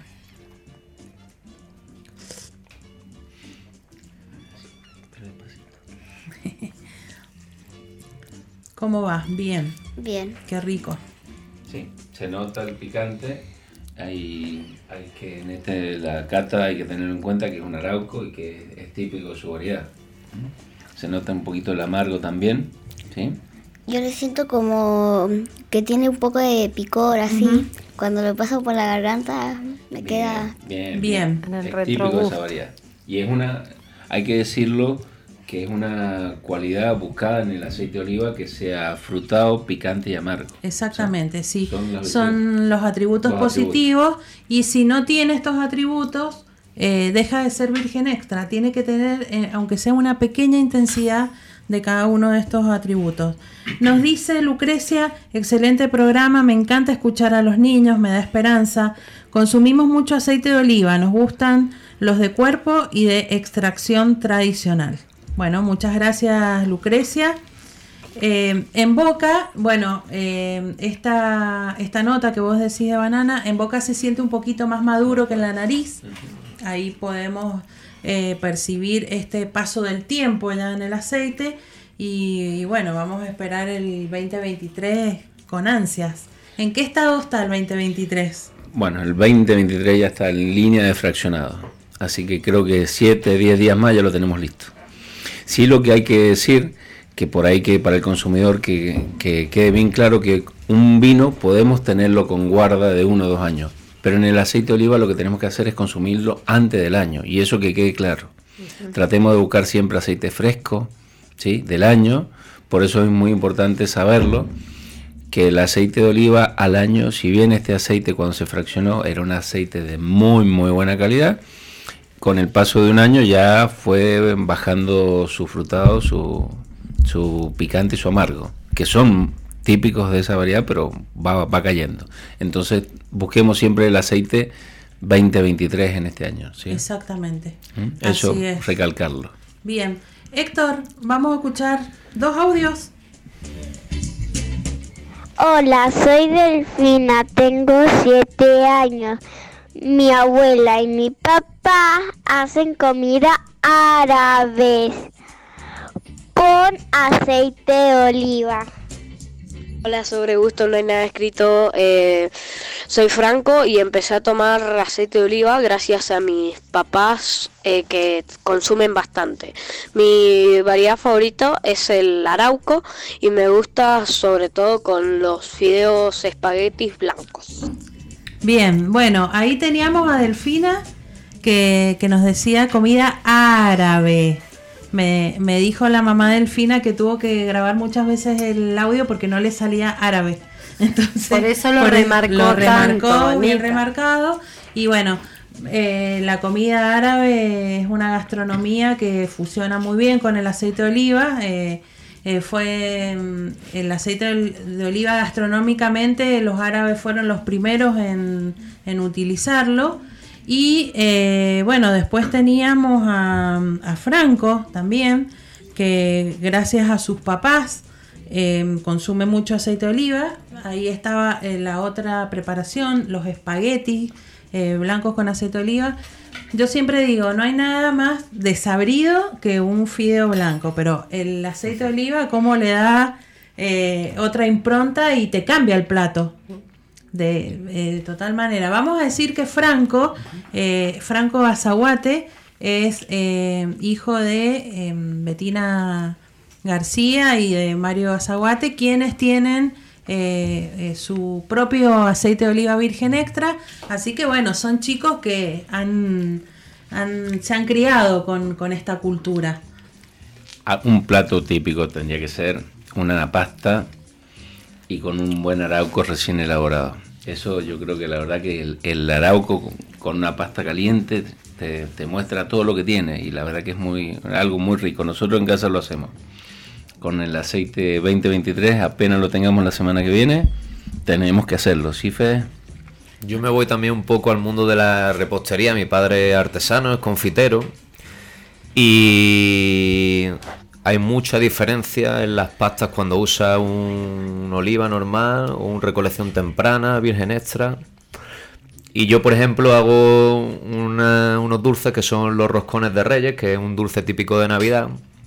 Y he notado abismalmente como cuando usa un recolección temprana de, esa cosecha, la esponjosidad que le ha aplicado al bizcocho ese aceite hace un cambio sustancial en, el producto final. Entonces, no solo para la cocina normal, sino para la repostería también. Claro. Sino que cambia, cambia completamente el gusto de la comida. Bueno, esto, esto que, que aporta Juan Em, hoy en día también el reemplazo de la, de la manteca por aceite de oliva en, las preparaciones de repostería y dulce es muy habitual. Ya muchos chefs eh, se interesan también eh, y reposteros para... Para el mundo vegano. Exacto. Bien. hoy día en la repostería los postres pocos son los que hay orientados para gente vegana y o celíacos también, para diabetes y y los panaderos, reposteros, confiteros, pasteleros deberían de usar este producto que estamos hablando hoy en el programa para, hacer otro producto completamente diferente. Buenísimo, sí, la verdad que, bueno, es tan, tan sano el aceite de oliva, tan eh, un, alimento tan natural que, bueno, que debería ser eh, parte de, de, la cultura familiar, ¿no? Desde que desde que uno empieza.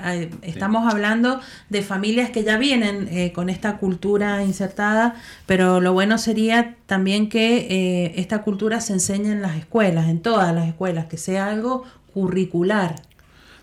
Totalmente, totalmente. Eh, creo que nosotros como una economía regional, porque también tenemos que ver de que la parte olivícola de Argentina es en esta región si bien ahora hay olivos o se está empezando a, plantar con mucha más, más intensidad en la parte del sur de Buenos Aires y en el sur del país, algo más pequeño, pero bueno, eh, creo que sí, sí, sí, una muy buena sugerencia sería eso. Por eso es muy importante el tema de aceite de oliva y salud, de lo que hacemos nosotros permanentemente. Eh, ustedes con Luis acá en este programa, nosotros cada uno de los del sector, ahora en Argoliva, si podemos hacer esta charla, pero sí. Yo creo que es algo que, se va a dar. Si bien esto es algo muy común en España, por eso es la idea de traer a los disertantes españoles y que nos comenten Claro. que esto acá es, más nuevo, pero bueno. Y que es posible. Y que es posible, y que es viable, sí, sí. Que es posible. Y que es bueno. A mí la verdad que me encantaría ir eh, con Leo Moral eh, un día a, hacer una degustación de aceite de oliva a una escuela. Es lo que queremos hacer. Yo creo que sí lo vamos a hacer. Eh, hay, un, hay un proyecto ahí en, en, San Juan que lo queremos hacer y, y lo vamos a poner. Sí, eso se tiene que hacer en todo el país porque realmente eh, ahí también empezamos a crear hábitos de alimentos saludables. Como, como nos decía Eva en el primer audio, eh, que a ella le enseñaban qué alimentos son saludables y cuáles no, y que el aceite es saludable.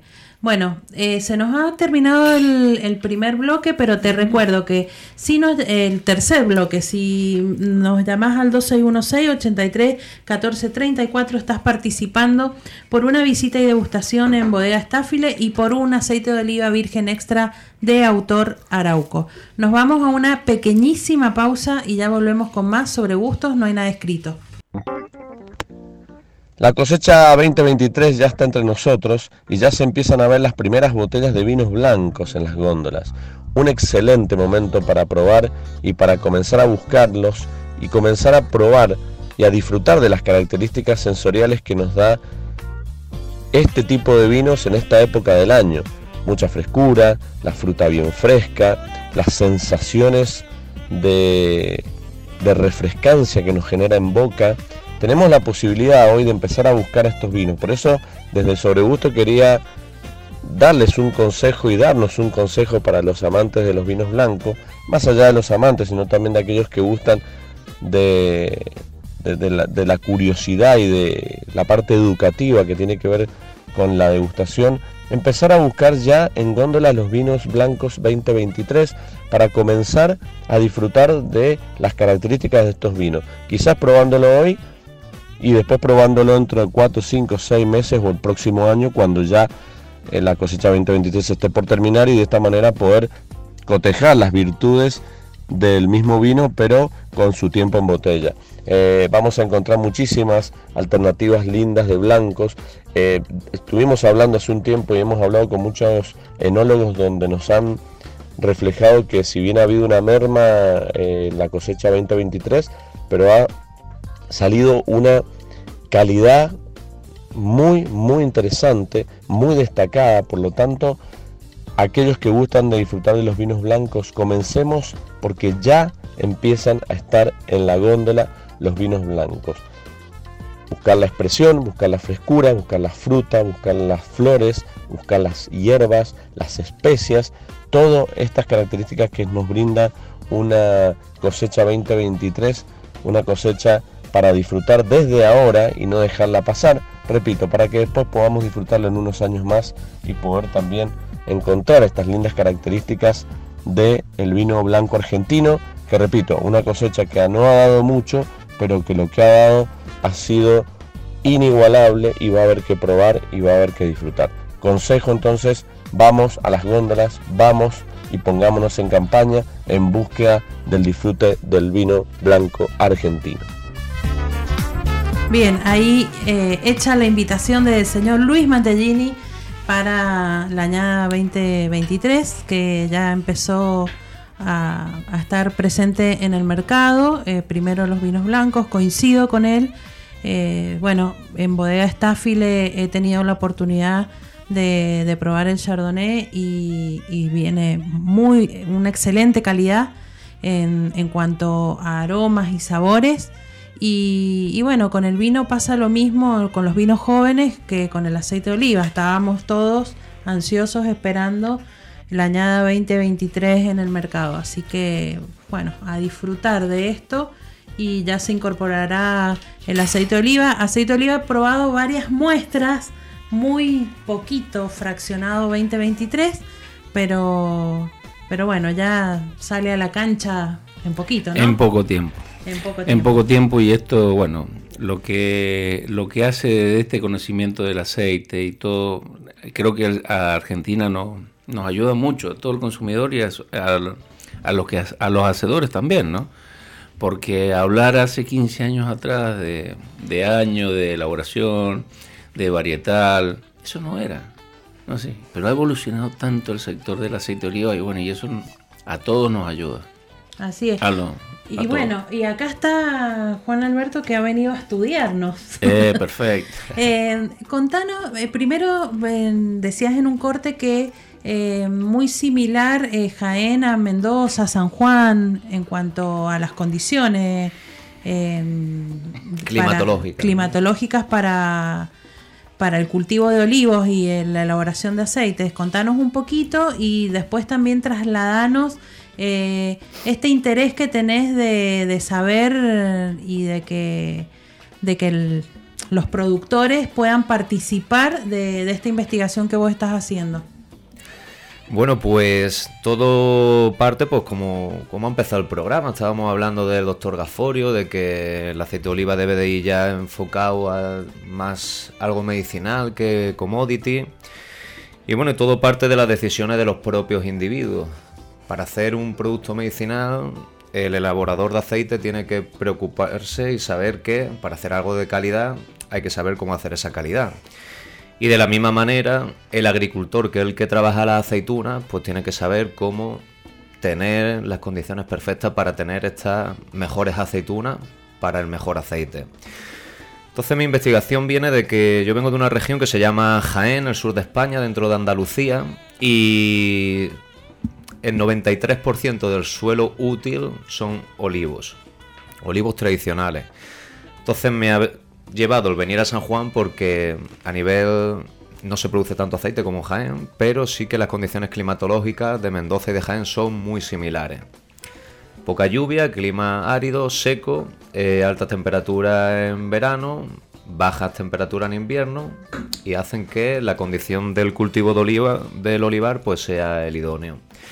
Entonces, bueno, yo he venido aquí a evaluar, eh, no evaluar, eso es un poco odioso decirlo, sino a conocer cómo se trabaja aquí y a conocer el capital humano, el individuo, cómo esa persona que ya sea tenga poder de decisión directo o indirecto, cómo esa persona se configura a nivel de capital humano para que intente, pues por ejemplo, hacer un aceite de calidad. Entonces lo que estamos haciendo desde la Universidad de Jaén, en colaboración del INTA de San Juan y la Universidad Nacional, que aprovecho para saludar a mi compañera Jimena Andrieu, entre los dos... Saludos. Estamos intentando contactar con personas que estén en contacto con el mundo de la olivicultura y a través de un simple formulario un cuestionario que se tarda unos 15 minutos en responder, pues estamos evaluando el capital humano. Y creemos que es necesario porque las implicaciones de saber cómo es el ADN psicológico de ese individuo, pues afecta al final a que se siga produciendo un aceite commodity o haya gente que quiera hacer aceite con productos con un fin medicinal, entre otros de, de las implicaciones que podría tener el estudio. Y en este sentido, pues aprovecho para meter mi cuña publicitaria, lo siento por los oyentes, y bueno, quizás alguien que esté interesado en poder colaborar con el estudio, pues podría contactar con la radio y que faciliten mis datos de contacto y nosotros a través de un link eh, se activaría un formulario y si amablemente quieren colaborar con nuestro estudio, al final es obtener una percepción de la olivicultura en Argentina donde toda persona tiene cabida en este estudio que esté relacionada con el sector. Así que sería de, gran ayuda que pudieran sí, colaborar. Ya vamos a colaborar y eh, hay, hay varios hacedores de aceite y productores que nos escuchan, pero también vamos a, transmitir esto. Yo me comprometo a, a conseguirte gente que, que, que, responda a esa encuesta porque la verdad que, que es sumamente interesante. Es pura investigación, no hay interés eh, empresarial, no hay marca de ni siquiera de un gobierno, sino es la voluntad de dos apasionados de la olivicultura, como Jimena, soy yo, o lo es, eh, por ejemplo, Leo Moral, que nos está ayudando, facilitando contactos.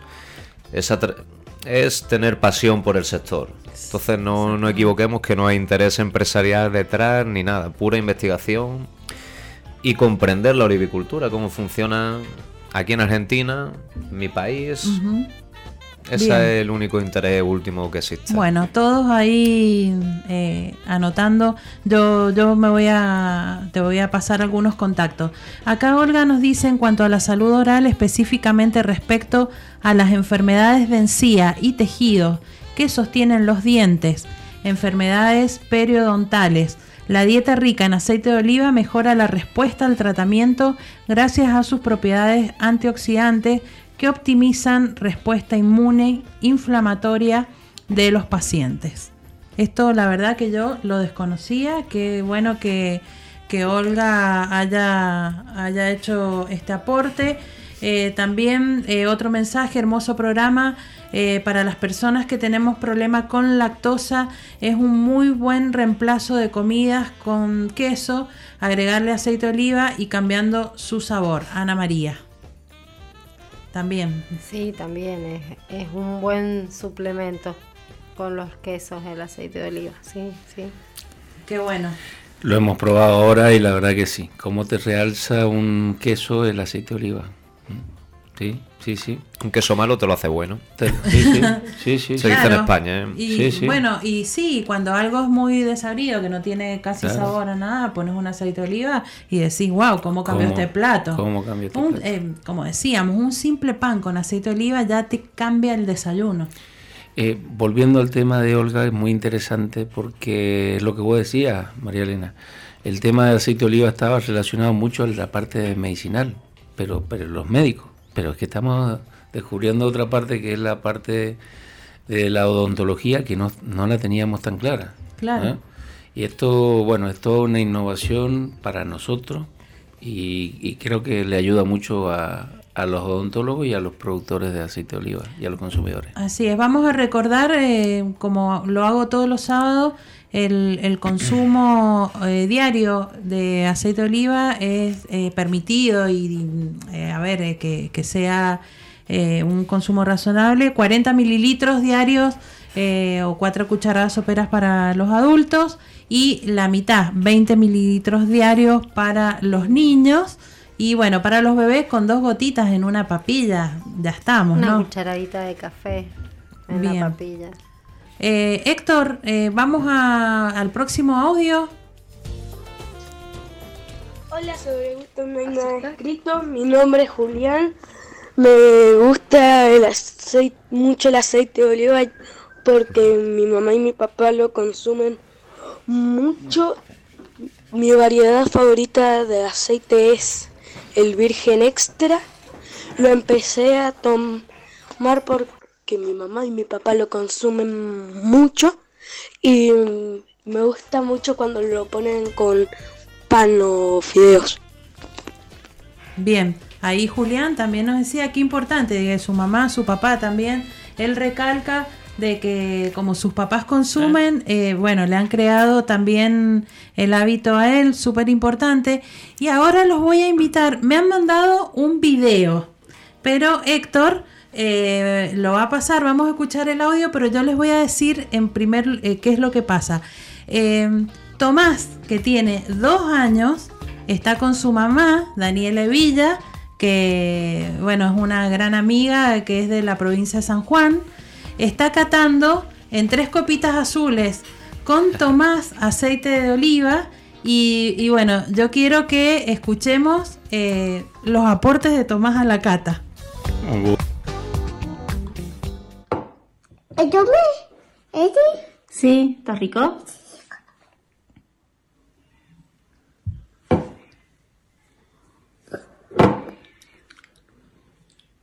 ¿Otro más? Sí, otro más. Es picante. Sí, ese está picante.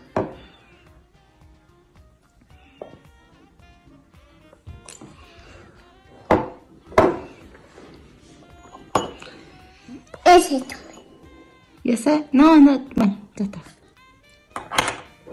Pero este.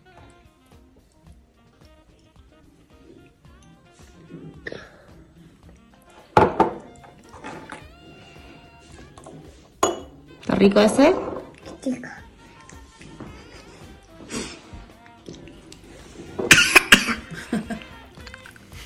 ¿Te picó? Picó. Dos años catando tres muestras de aceite de oliva, increíble. Bueno, ahí está. Eh, los papás ayudando y dando lo mejor de cada uno. Así sí, Bueno, felicitaciones. Eh, ahí eh, Dani yo le, le, pedí permiso porque bueno, es muy chiquitito y la verdad que las caras que pone cuando mientras está catando el aceite es imperdible. Bueno, le pedí permiso y me ha autorizado para que yo ahora suba el video en las redes y puedan verlo.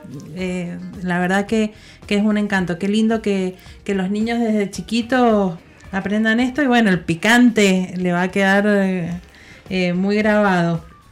Nos quedan muy poquitos minutos, vamos a escuchar el, último audio que, nos, que nos han mandado. Héctor, por favor.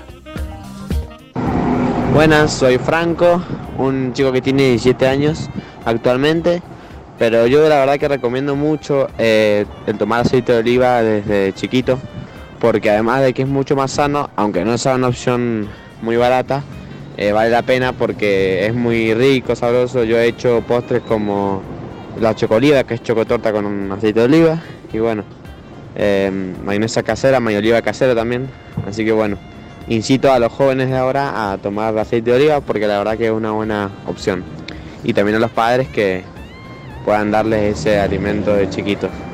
Y bueno, un saludo para María Elena y Luis Jorge. Y en la radio sobre gusto no hay nada escrito. Un beso, chao. Ahí está señor ya grande, Franco Mantellini, Luis Jorge le mandó. El Luis Jorge va a estar chocho al escuchar esto.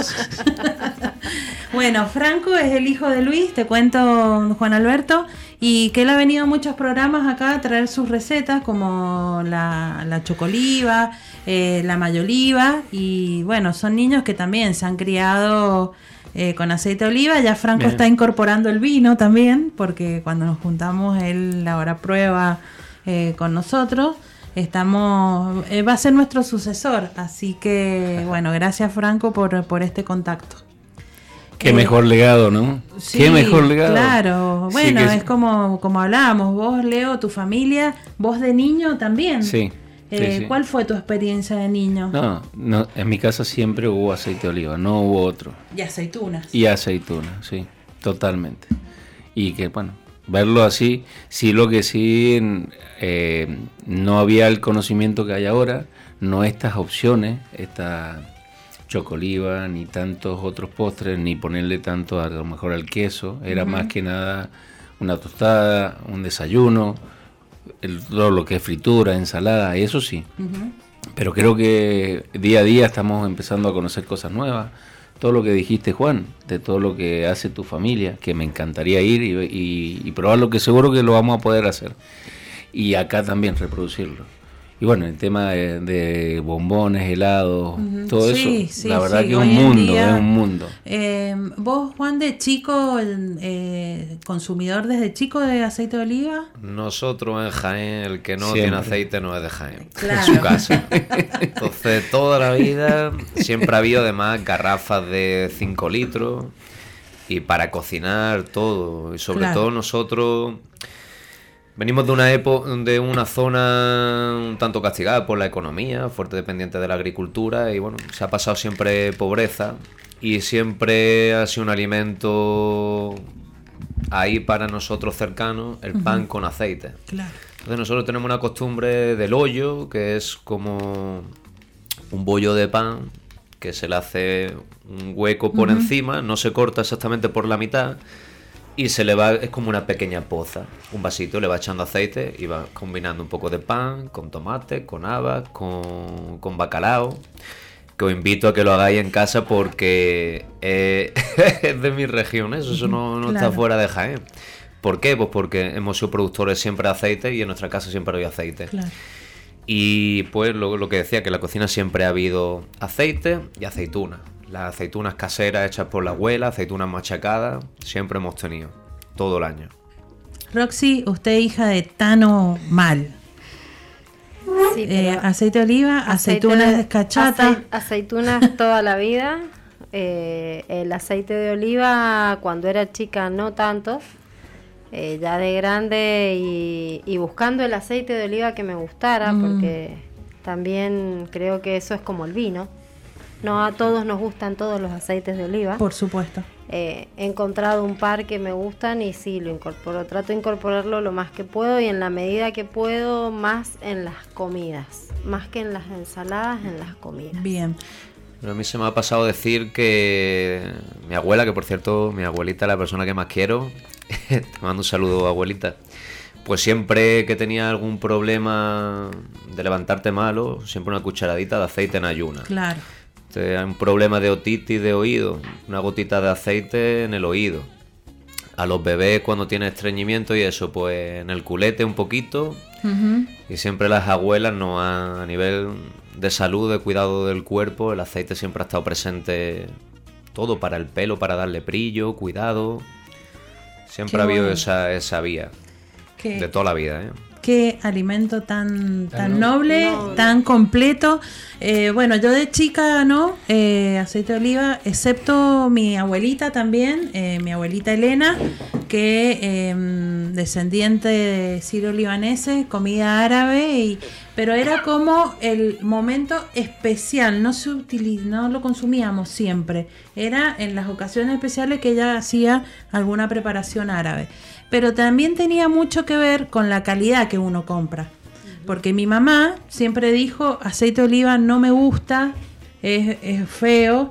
Y cuando yo empecé a incursionar en el mundo del aceite de oliva, le iba convidando lo que iba probando y en las catas me decía, ah, qué lindo. Y ahora me manda me manda mensajito y dice, Mari, si te quedó algún restito de aceite de oliva de las degustaciones, por favor, tráeme una botellita. Ahora le gusta. Entonces, claro, es que eso depende mucho, la calidad del aceite. ¿no? Totalmente. Esto eh, creo que el consumidor cuando empieza a, a saber de aceites, a probar distintas opciones, y es lo que vos decías, Roxy, encontrar el aceite que le gusta, no vuelve para atrás. ¿eh?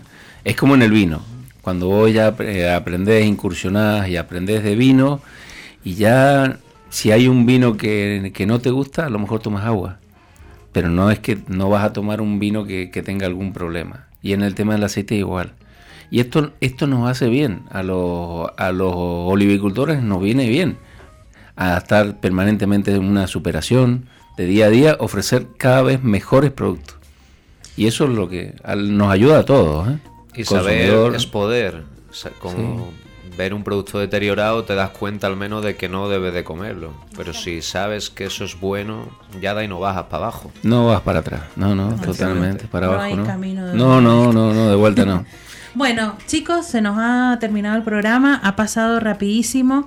Eh, antes de despedir a cada uno, quiero agradecer a los protagonistas de este programa, que fue Tomás, Lía, Delfina, Eva, dos francos, Julián y aquí la presencia de Federica en, en representación de, de todos ellos. Muchísimas gracias, Fede.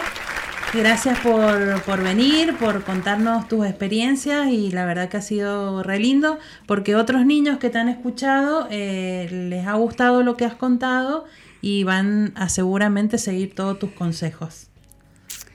Muchas gracias acá porque mm, gracias a mi papá también porque me dijo de que si quería venir y yo le dije que sí porque ya estaba muy emocionada porque nunca había hecho un programa así. Qué bueno, bueno, me alegro que, que te haya gustado también. Eh, Belén eh, se ha ganado el aceite de oliva virgen extra. Juan Pablo, la visita y degustación en bodega Estáfile. Y bueno, eh, Juan Alberto, eh, muchísimas gracias. Realmente hoy has engalanado nuestro, nuestro programa. Eh, eh, tu visita y todos tus aportes han sido, eh, la verdad, que, que muy buenos. Y te agradezco que te hayas tomado el tiempo en tu estadía en El Mendoza placer ha para sido visitarnos. mutuo. Agradezco muchísimo la invitación, la participación y el paso por este programa. A Leo por habérmelo dicho. Y me siento igual que Federica, solo que ella tiene nueve años y ha sido su primera vez. Yo tengo 35 y ha sido la primera vez. Siempre hay una primera vez. Así es. Bueno, Gracias a vosotros, ¿eh? de veras. Muchas gracias. Roxy, gracias. Eh, Como siempre, Nuestra, nuestra mm, eh, licenciada de cabecera, eh, siempre tus aportes muy lindos. Y, mm, y lo lindo es de, de esto, de lo cotidiano, de poder hacer las cosas, de no mm, que no sean imposibles. Exacto. Bueno, Nada es imposible cuando uno se lo propone. así es. Muchas gracias, Leo. Bueno, eh, nuevamente gracias. Creo que tener un espacio así como el que vos, María Elena, con Luis, eh, hacen sábado a sábado, ayuda a todos, a todos, a todo el sector, tanto a los que hacedores de vinos y aceite de oliva y al consumidor, ¿no? Porque lo hemos escuchado hoy. Mucha gente no sabía que, que lo mejor que podemos darle a nuestros hijos es aceite de oliva. ¿Qué mejor que eso? ¿Qué mejor que una, una dieta eh, basada en la Mediterránea con, con mucho aceite de oliva y aceitunas, ¿no? Virgen A ustedes, extra. Virgen extra. Virgen extra, Aceite de oliva virgen extra, sí señor. Así es, Juan. Bueno, eh, Muchas gracias. Hoy mm, vamos a cerrar el programa como lo hace siempre el señor Luis Mantellini, pero eh, yo le voy a hacer mi agregado especial porque hoy ha sido un programa casi completo a, a este, a este noble alimento que es el aceite de oliva virgen extra. Eh, no hay vinos y aceites de oliva mejores ni peores. Hay vinos y aceites que te gustan más o que te gustan menos, porque sobre gustos no hay nada escrito. Chao, chao. Olé.